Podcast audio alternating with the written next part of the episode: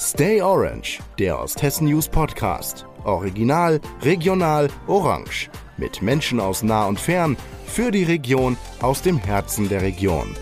Heute zu Gast Margit Rühmler. Hallo ihr Lieben, schön, dass ihr wieder mit dabei seid. Mein Name ist Michelle und ich freue mich auf eine neue Folge von Stay Orange, dem Osthessen News Podcast mit euch. Vor einigen Wochen haben wir hier mit meinem lieben Kollegen, dem Bertram, eine Folge über seine Zeit als Alkoholiker und seinen Weg zurück in ein gesundes Leben gesprochen. Und auf diese Folge haben wir jede Menge Feedback und Rückmeldungen bekommen. Und äh, das unter anderem auch von meinem heutigen Gast. Und ich freue mich sehr, dass das heute mit dem Podcast geklappt hat. Herzlich willkommen, Margit Rübender von der Diakonie Fulda. Hallo. Ja, du arbeitest in der Suchtberatung und äh, bist wohl der beste Ansprechpartner oder die beste Ansprechpartnerin zu diesem Thema. Und wir wollen heute gemeinsam über Hilfsmöglichkeiten reden. Und äh, bevor es losgeht, darfst du dich gerne kurz selbst vorstellen. Ja, hallo, mein Name ist Margit Rümmler. Ich arbeite in der Fachstelle Sucht der Diakonie in Fulda, bin Sozialpädagogin und habe, als ich in, im Suchtbereich anfing zu arbeiten, noch eine dreijährige Weiterbildung zur Suchttherapeutin gemacht.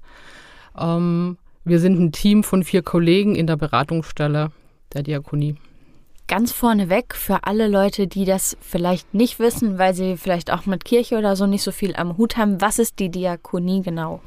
Ähm, die Diakonie ist ein kirchlicher, eine kirchliche Einrichtung, ähm, entstanden. Gerade haben die auch 175-jähriges äh, Jubiläum, Diakonie Deutschland. Das ist entstanden ähm, vor 175 Jahren, ähm, weil das Elend, sage ich mal, also die Kirchen das Elend als ihre Aufgabe angesehen mhm. haben, da was gegen zu tun und so ist das entstanden. Diakonie ist evangelisch, mhm. aber wir fragen nicht nach Religionszugehörigkeit. Okay. Also zu uns kann jeder kommen. Das ist die Entstehungsgeschichte ähm, ist äh, den Kirchen zuzuordnen, aber insgesamt spielt es im täglichen Leben, in der Arbeit mit den Klienten keine Rolle. Okay. Jetzt bist du ja Suchttherapeutin, haben wir eben gehört. Ganz grob gesagt, was sind deine Aufgaben in der Beratungsstelle? Ganz grob gesagt geht es um Beratung, Vermittlung, ähm, ambulante Therapie und ein Kollege äh, in der Beratungsstelle macht noch die Präventionsarbeit. Mhm. Und natürlich steckt hinter jedem von diesen Begriffen noch eine Vielzahl von Aufgaben. Ne? Also Vermittlung ähm, geht es darum zu gucken, was steht an, steht eine stationäre Therapie an, eine ambulante Therapie, benötigt es andere Hilfsangebote. Mhm. Da ist dann bei Therapie ein ziemliches Antragsverfahren zu machen, da unterstützen wir. Beratung geht es natürlich erstmal darum zu gucken, warum kommt der oder die mhm. Klientin, was ist das Anliegen, wie können wir helfen, was braucht der, das sind die Sachen so in der Beratung. Es kommen auch Angehörige. Ja.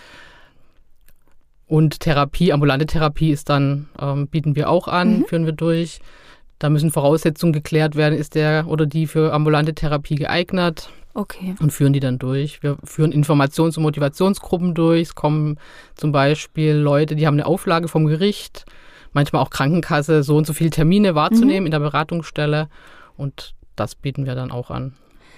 Wir hatten ja in der letzten Folge, also von der wir eben gesprochen haben mit dem Bertram, über Hilfsangebote auch gesprochen und ähm, im Falle einer Alkoholabhängigkeit war das ja da. Und damals auch gesagt, dass es schwer ist, äh, psychologische Hilfe oder Unterstützung zu erhalten. Und da hast du uns eine Mail geschickt, dass das äh, ja. gar nicht so der Fall ist, sondern dass es da ähm, doch Hilfe gibt und äh, man Möglichkeiten hat. Und damit wollen wir ja heute auch aufräumen mhm. sozusagen. Mhm. Und ähm, ja, jetzt erstmal grundlegend die Frage, für wen ihr Hilfe anbietet. Also für Betroffene, für Angehörige und für Interessierte nenne ich es mal. Mhm. Ähm, Betroffene von allen Süchten. Es ja. gibt stoffgebundene Süchte wie Alkohol, Cannabis, Drogen. Mhm. Und es gibt stoffungebundene Süchte wie Glücksspiel, Kaufsucht, Mediensucht, Gaming, Pornografie. Ja. Also das sind die stoffungebundenen Süchte. Da kann jeder kommen. Also er muss auch nicht zwangsläufig ähm, einen Abstinenzvorsatz haben. Man muss okay. nicht kommen und sagen, ich will abstinent sein. Man kann einfach mal kommen und sich beraten lassen. Angehörige ist ein großes, eine große Gruppe, die kommt zu uns. Also sowohl Eltern von äh, mhm. Jugendlichen, die sich Sorgen machen, erwachsene Kinder, die sich um die Eltern Sorgen machen, Partner, kommen auch immer mal Lehrer oder sonstige mhm. Betreuer oder Betroffene und können, ja, also Interessierte, jeder, der, also die zum Beispiel eine Auflage haben ne, oder von der ja. Krankenkasse geschickt werden. Oder sonst jeder, der Fragen zum Thema Sucht hat, kann kommen. Okay. Und bei der Präventionsarbeit ist es so, dass der Kollege eben meistens in die Schulen ja. geht oder. Und da schon versucht Ort, genau, aufzuklären ja. dann. Kann man denn irgendwie sagen, dass ein Suchtmittel am häufigsten zum Beispiel vorkommt? Also ob das jetzt was Stoffgebundenes ist oder nicht? Tendenziell ist bei uns ähm, Alkohol ein Thema, aber auch Cannabis ist mhm. äh, schon häufig, Amphetamine. Und dann gibt es eben noch diese versteckten Süchte, wo die nicht so häufig zu uns kommen, aber die irgendwo sein müssen. Ne? Es gibt mhm. die, die, Glücksspielzahlen. In Hessen sind es über 98.000 Glücksspielsüchtige und da haben wir relativ wenig. Also irgendwo müssen die ja. sein.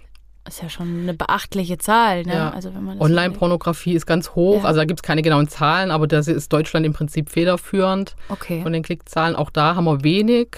Ja. Ich vermute, dass das einfach noch schambehafteter ist als jetzt Alkohol. Das ist ja doch ein bisschen ähm, bekannter.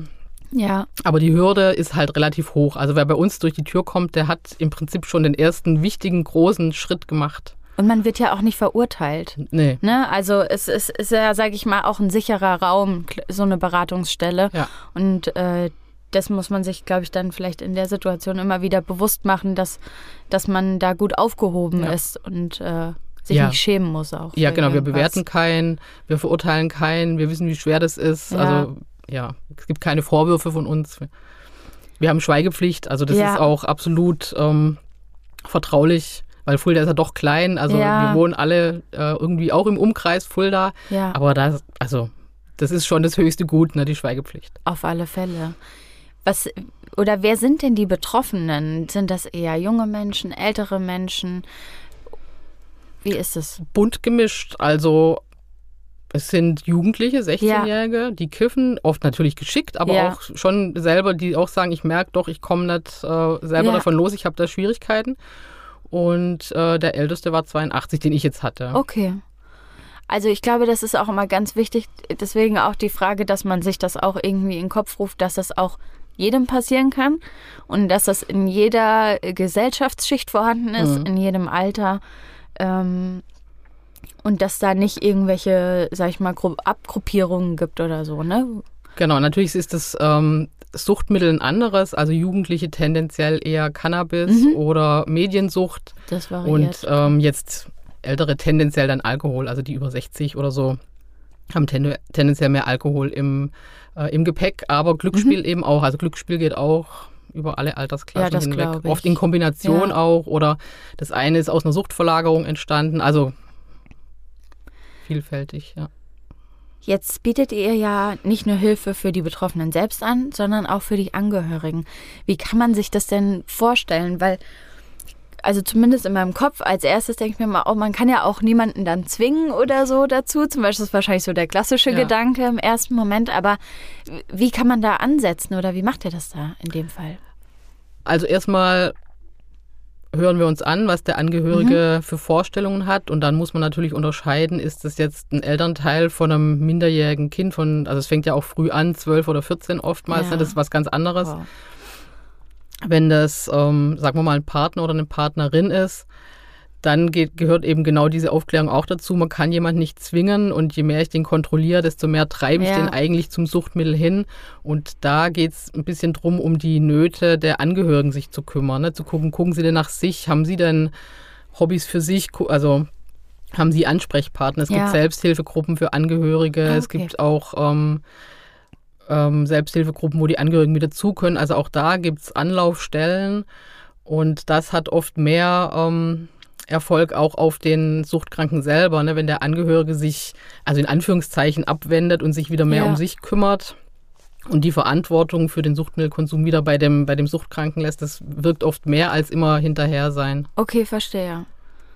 Verstehe. Aber leider gibt es da keine, also das ist auch so ein bisschen das Frustrierende, es gibt keine Lösung. Es kann auch sein, ja. dass alle Bemühungen, die man macht und tut, dass die nicht viel helfen. Erst wenn der Suchtkranke selber aus welchem Grund auch immer einsieht, ähm, ja. dass er was ändern will, erst dann funktioniert Und das ist letzten Endes eine individuelle Beratung. Ich denke aber, dass es trotzdem halt auch wichtig ist, glaube ich, dass man einfach mit Leuten spricht, die wissen, was da gerade passiert in Ja. dem Moment. Und vielleicht, wenn man manches auch irgendwie erklärt bekommt, dass äh, es dann vielleicht auch leit leichter zu begreifen ist oder Ja. Man in der Situation ein bisschen Unterstützung hat. Auch mer also merkt, dass man nicht alleine ist, ne? in den Genau. Selbsthilfegruppen, wo da mehrere sind, dann zu wissen, da kann man sich stärken und stützen. Ja, und gegenseitig auch helfen. Wenn man denn dann die Einsicht jetzt äh, bekommen hat und denkt äh, oder merkt, dass man ähm, vielleicht ein Problem mit dem Konsum von gewissen Dingen hat, ähm, dass man, dass das nicht mehr normal ist, wie, wie verhält man sich am besten? Wenn ich selber nicht ähm, weiß, was ich tun soll, dann bietet es sich natürlich an, in die Beratungsstelle Mhm. zu kommen. Man kann in die offene Sprechstunde kommen. Die ist bei uns immer donnerstags von 9 bis 10, kann man einfach vorbeikommen, Mhm. ohne Terminvereinbarung. Oder man kann über das Sekretariat auch einen festen Termin vereinbaren. Das ist natürlich die erste Hürde quasi, die Ja. ich nehmen muss. Ne? Ich, wenn ich merke, ich komme allein nicht klar, dass ich mir Hilfe suche. In der Beratung fragen wir dann oft auch schon, was, äh, die Leute haben ja dann vielfältige Sachen schon ausprobiert. Wir Mhm. fragen dann auch, was, was haben sie denn schon probiert, was hat geholfen, wie lange Ja. hat es geholfen? Ähm, und dann halt zu gucken, also tendenziell so ein bisschen die Zukunft im Blick haben, zu gucken, was hat schon gewirkt, welche Ressourcen gibt's und nicht so sehr problemorientiert zu gucken. Mhm. Also die meisten haben schon einiges unternommen und einiges davon hat auch schon geholfen. Und dann geht's halt darum zu gucken, wo, an welchem Punkt hat's gehakt, wo ging's nicht weiter und was will derjenige natürlich auch in der Beratung. Ne? Wo soll's hingehen? Es will nicht jeder eine Therapie machen und zu gucken, wie können wir da unterstützen. Okay. Wenn man dann, sag ich mal, an der Suchtberatungsstelle ankommt und geht zum Beispiel zu der offenen Sprechstunde, dann führt man quasi erstmal ein Gespräch mit einem Suchttherapeuten Mhm. und äh, geht dann alles zusammen durch. Und passiert da sonst noch irgendwas oder ist da erstmal der Fokus drauf? Also die Beratung, der erste Termin ist natürlich erstmal zum Kennenlernen Ja. und um zu gucken, wo geht denn Ja. die Reise hin. Ne? Also wenn jemand eine Auflage zu erfüllen hat, ist das eine ganz andere, eine ganz andere Okay, Beratung, als wenn jemand sagt, verständlich, ich will jetzt, ich habe, ähm, äh, ich will nicht mehr, ich kann nicht mehr, Ja. ich brauche Hilfe, Ja. ich will Therapie machen. Da kommt es erstmal drauf an. Und das ist natürlich das zuerst mal sortieren in der Beratung, was Mhm. will derjenige oder diejenige. Und dann können Folgetermine entstehen. Also Okay. im Normalfall entstehen auch Folgetermine. Ne? Wenn ich in Therapie will, muss ich kriegen die Personen Antragsformulare mit, die müssen die dann ausfüllen beim Arzt, einen ärztlichen Befundbericht Okay. abgeben, wiederkommen. Dann müssen wir einen Sozialbericht erstellen, der ein bisschen umfangreicher ist mit ähm, biografischen Daten und beruflichen Daten und sowas. Das ist ein bisschen ein größeres ähm, Unterfangen. Also da kommen dann, wenn jemand in Therapie will, auf jeden Fall Folgetermine. Und ansonsten geht's auch, kann, können auch Folgetermine kommen, einfach zur Abklärung der Motivation. Wo soll es denn hingehen? Okay, ne? verstehe. Jetzt kann man dann, wenn man sich für eine Therapie entscheidet, eine ambulante machen oder eine stationäre. Vorhin hast du schon gesagt, dass äh, manche auch vielleicht für eine ambulante Therapie gar nicht geeignet sind. Was sind denn da so die Voraussetzungen und wie kann man sich beide Varianten vielleicht vorstellen? Ich denke mir vielleicht, wenn man das so ein bisschen erklärt den Leuten, vielleicht äh, senkt das bei dem einen oder anderen die Hemmungen schon wieder. Ja, auf jeden Fall. Also die stationäre Therapie ähm, ist, da bin ich ja bei Alkohol jetzt 12 bis 16 Wochen in der Klinik. Mhm. Bei Drogen können das bis zu 20 Wochen, also bin ich fast ein halbes Jahr weg unter Umständen. Und das ist tendenziell für Leute gedacht, die die Abstinenz im Alltag überhaupt nicht hinkriegen. Mhm. Wo, und die auch erstmal Abstand brauchen, ne, wo, wo klar ist, jetzt ähm, ja, gehe ich erstmal, ich brauche den Abstand und gehe in eine Klinik. Vorher muss eine Entgiftung stattfinden Okay. das im Klinikum Fulda stattfindet.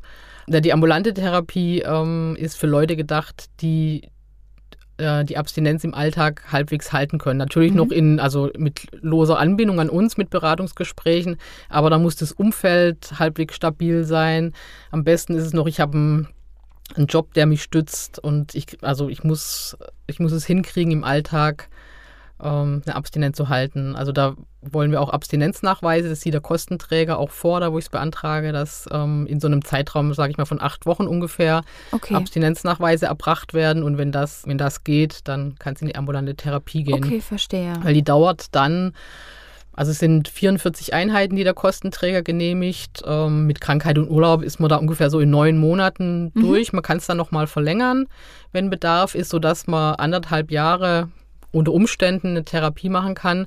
Und da ist es eben wichtig, dass derjenige auch ein Stück leidensfähig ist, Ja. ähm, ein bisschen Disziplin hat, zuverlässig ist, ehrlich ist, so, das sind so die Voraussetzungen. Und manchmal, wenn die Sucht schon so weit fortgeschritten ist, dann ist das nicht machbar für, für, für viele. Und da Ja. ist so ein stationärer Teil ganz sinnvoll. Weil der Herr Lenz hat es ja in dem Podcast auch gesagt, ne, erst kommt das Körperliche Ja, und nach vier Wochen kommt so ähm, der Kopf hinterher und das merkt man halt. Und da für, für die Leute Fälle. ist es ganz gut, erstmal stationär zu gehen, ja. einen Abstand zu haben und dann so ein bisschen reflektieren zu können, was war denn da. Und es gibt aber auch zum Beispiel die Möglichkeit einer Kombitherapie. Da kann ich acht Wochen stationär gehen, also sechs bis acht Wochen Mhm. ungefähr. Und mache dann im Anschluss eine ambulante Ah, Therapie okay. weiter. Also kann Okay. ich gleich von Anfang an so beantragen. Das ist so ein Zwischending, wenn mir so, so eine Auszeit mal ganz gut tut. Ja, und man hat erstmal so, sag ich mal, eine Rundumbetreuung und dann Genau. kann man sich auf den Alltag einlassen. Wie wird man denn süchtig oder wie werden die meisten äh, Menschen süchtig? Wie rutscht man da rein und was sind die Ursachen? Also es gibt vielfältige Ursachen, da gibt es nicht ähm, einen Leidensweg. Es gibt ähm, genetische Risikofaktoren.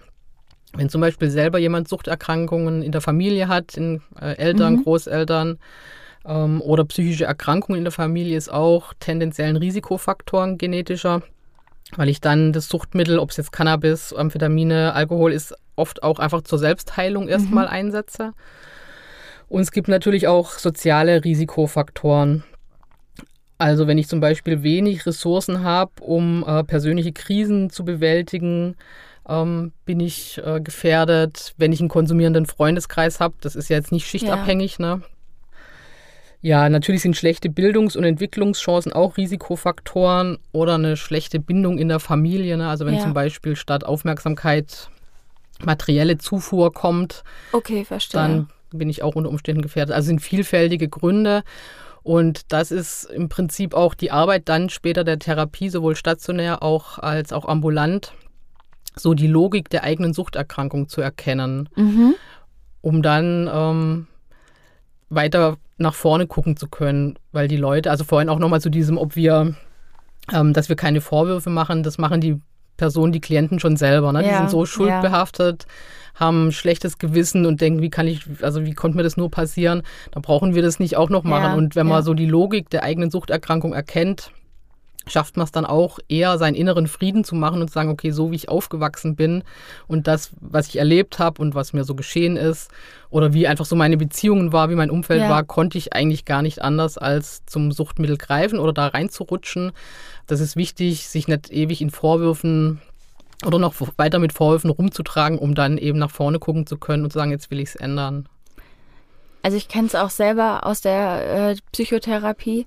Ähm, jetzt nicht in Bezug auf Sucht, aber auf anderes, dass es einfach manchmal auch unfassbar gut tut, einfach zu wissen, warum man gewisse Dinge so denkt Ja. oder tut auch, weil man, wenn man eine Logik, also Mhm. wie, wie, du das gerade gesagt hast, mit der Logik dahinter erkennt und sich das für einen aufschlüsselt, das macht, das nimmt einem so viel Last, Genau. sag ich mal. Ja. Und ähm, ja, das ist ganz, ganz wichtig auf jeden Fall. Genau, und beim Thema Sucht ist es eben nochmal anders, also ist es nochmal ganz verstärkt so. Ne? Ja, ist, total. So gesellschaftlich ist es ja tendenziell eine Krankheit von, von Willensschwäche ne? oder so eigenes Verschulden, das haftet dem ja so an. Und es ist aber eine Krankheit. Ne? Und Total. Ähm, mit, mit 12, mit 15 ähm, denkt keiner, wenn ich das jetzt so weiter betreibe, Ja. dann lande ich mal in der Sucht. Ne? Das ist halt auch so ein langer Weg, bis man dann je nach Suchtmittel halt natürlich Ja, ja, das erkennt, so geht's nicht. Auf alle Fälle. Du hattest ja in deiner Mail, die du uns geschickt hast, auch angeschnitten, ähm, dass viele Hausärzte äh, nicht ausreichend über Sucht ähm, Bescheid wissen oder über die Hilfsmöglichkeiten.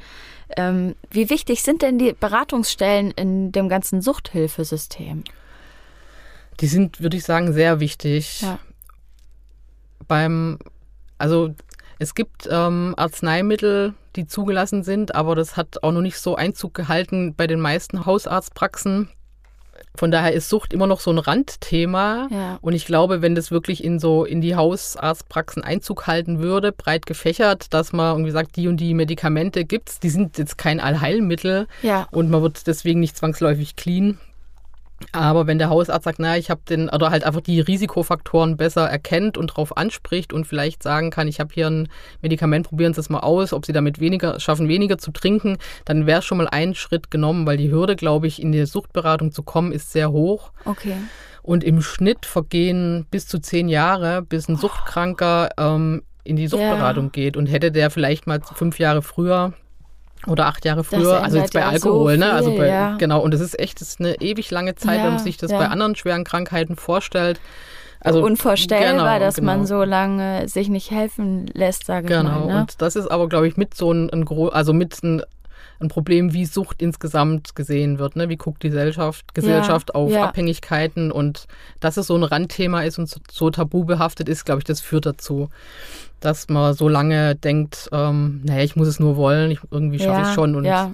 Man hat halt immer Hemmungen, glaube ich, weil jeder immer denkt, man wird verurteilt, auch grundsätzlich. Ja, genau, und wenn das ein ja. Stück normaler wäre ja. Ähm, und das Medikamentöse, da fang, fangen die Forschung, ähm, da wird nicht so viel geforscht, ja. glaube ich, in Deutschland. Ne? Wenn das so ein bisschen verbreiteter wäre, ein bisschen salonfähiger wäre, auch bei Ärzten ähm, das Thema Sucht als Behandlung ähm, zu haben, dann wäre es, glaube ich, wäre auch schon ein großer Schritt getan. Wie kann man sich so Medikamente vorstellen? Äh, ist das dann, sag ich mal, zum Beispiel sowas wie ein Antidepressiva oder, oder wie funktioniert das? Ähm, nee, also die beeinflussen das Belohnungssystem. Okay. Oder versuchen so ein Gleichgewicht im, also im, im Erregung, das, ein Erregungsgleichgewicht herzustellen. Und es gibt drei zugelassene Medikamente. Ne? Einmal Acamprosat, Naltrexon und Nalmephen. Ähm, die haben natürlich auch Nebenwirkungen. Mhm. So, also, und es ist auch nicht jeder geeignet dafür. Aber ich glaube, wenn Hausärzte zum Beispiel vermehrt sowas einsetzen würden ja. und im Gespräch wären, ähm, könnte das sehr hilfreich sein, weil eine Reduktion zum Beispiel von, von Alkohol ist ja auch schon schon sinnvoll, ne? wenn ich äh, statt schon, einer Flasche Schnaps nur, was weiß ich, ein Glas trinke. Das ist das total ist für die Gesundheit auf jeden Fall. Das macht ja einen enormen Unterschied. Genau, ja. Ja, okay. Und eins, also in Frankreich ist auch ein Baclofen zugelassen. Ja, das ist das eigentlich ein Mittel für MS. Das ist in Deutschland noch nicht zugelassen. Ja. Also das sind einfach, das dauert ja auch lang, bis ein Medikament zugelassen ist. Und ich glaube, dadurch, dass es so ein Randthema ist mhm. bei Ärzten, die Sucht ist, wird das dieser Bereich, die Forschung ja. und so einfach nicht so vorangetrieben. Okay. Ja, und letzten Endes müssen wir uns auch insgesamt fragen, wie guckt die Gesellschaft auf Abhängigkeitserkrankungen. Ne? Also das ist jetzt nicht das Problem von dem, der die Sucht hat, sondern ganz generell. Ne? das drumherum, ja. Was das auch fördert. Ja. Liebe Margit, vielen Dank, dass du dir heute die Zeit genommen hast, uns heute über deine Arbeit aufzuklären und äh, über die Suchtberatung zu berichten. Dankeschön. Ja, vielen Dank, dass ich hier sein durfte und darüber berichten durfte. Sehr gerne. Wir haben uns richtig gefreut über die Mail und freuen uns immer über Feedback. Ähm, also wenn ihr auch mal eine Rückmeldung habt, dann schickt uns gerne eine Mail an podcast.osthessen-news.de. Wir freuen uns sehr darüber. Und ihr da draußen traut euch auf jeden Fall, euch Hilfe zu suchen, wenn es euch schlecht geht. Die Hilfe ist vorhanden und die soll auch in Anspruch genommen werden. Ja, das Ende unserer Folge ist erreicht. Wir sagen auf jeden Fall Tschüss für heute erstmal und wünschen euch eine tolle Woche. Eine neue Folge, die gibt's nächsten Donnerstag. Macht's gut.